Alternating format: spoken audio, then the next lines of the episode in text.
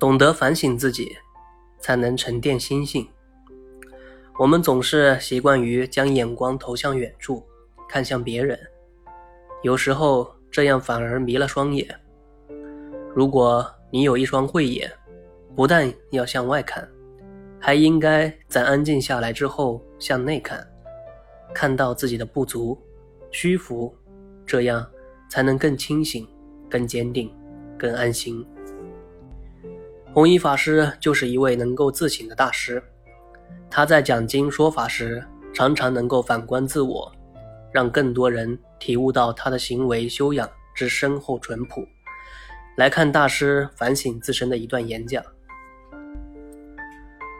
佛教养正院已办有四年了，诸位同学出来的时候身体很小，经过四年之久，身体皆大起来了。有的和我也差不多。光阴很快，人生在世，自幼年至中年，自中年至老年，虽然经过几十年之光景，时与一会儿差不多。就我自己而论，我的年纪将到六十了。回想从小孩子的时候到现在，种种经过如在眼前。我想，我以往经过的情形，只有一句话可以对诸位说，就是不堪回首而已。我常自己来想，啊，我是一个禽兽吗？好像不是，因为我。还是一个人生，我的天良丧尽了吗？好像还没有，因为我尚有一线天良，常常想念自己的过失。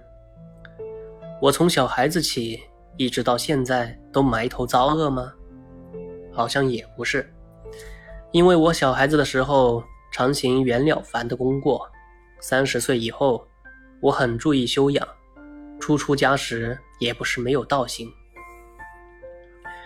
虽然如此，但出家以后，直到现在，也大不相同了。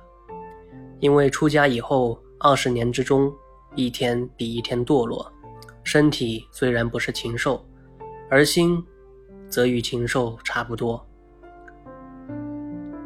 天良虽然没有完全丧尽，但是糊涂的一天比一天厉害，亦或与天良丧尽也差不多了。讲到埋头造恶的一句话，我自从出家以后，恶念一天比一天增加，善念一天比一天退失，一直到现在，可以说是纯乎其纯的一个埋头造恶的人。这个也无需客气，也无需谦让了。就以上所说看起来，我出家以后，已经堕落到这种地步，真令人惊叹。其中。到闽南以后十年的功夫，尤其是堕落的堕落。去年春，曾经在养正院讲过一次经，所讲的题目就是南闽十年之梦影。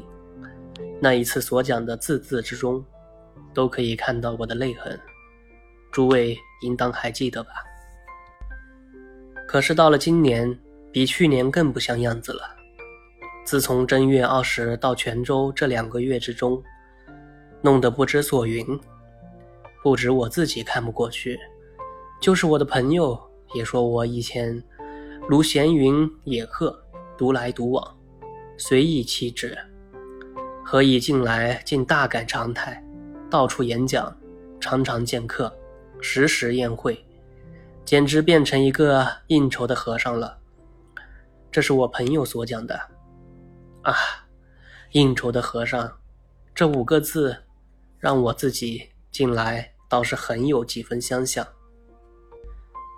卢氏在泉州住了两个月以后，又到惠安、到厦门、到漳州，除了溧阳，还是铭文；除了铭文，还是溧阳。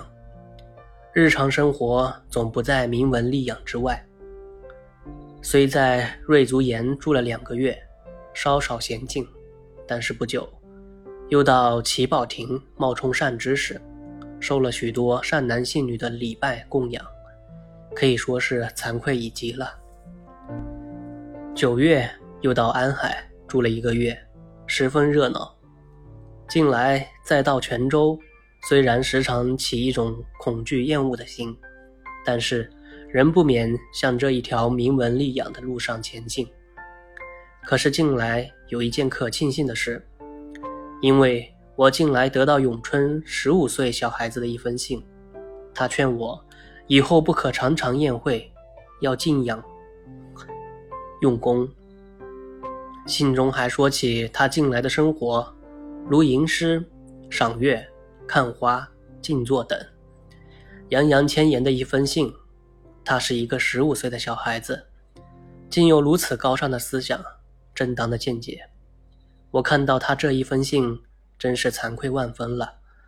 我自从得到他的信以后，就以十分坚决的心谢绝宴会，虽然得罪了别人，也不管他。这个也可算是近来一件可庆幸的事了。虽然是如此，但我的过失也太多了，可以说是从头至足没有一处无过失。岂止谢绝宴会，就算了结了吗？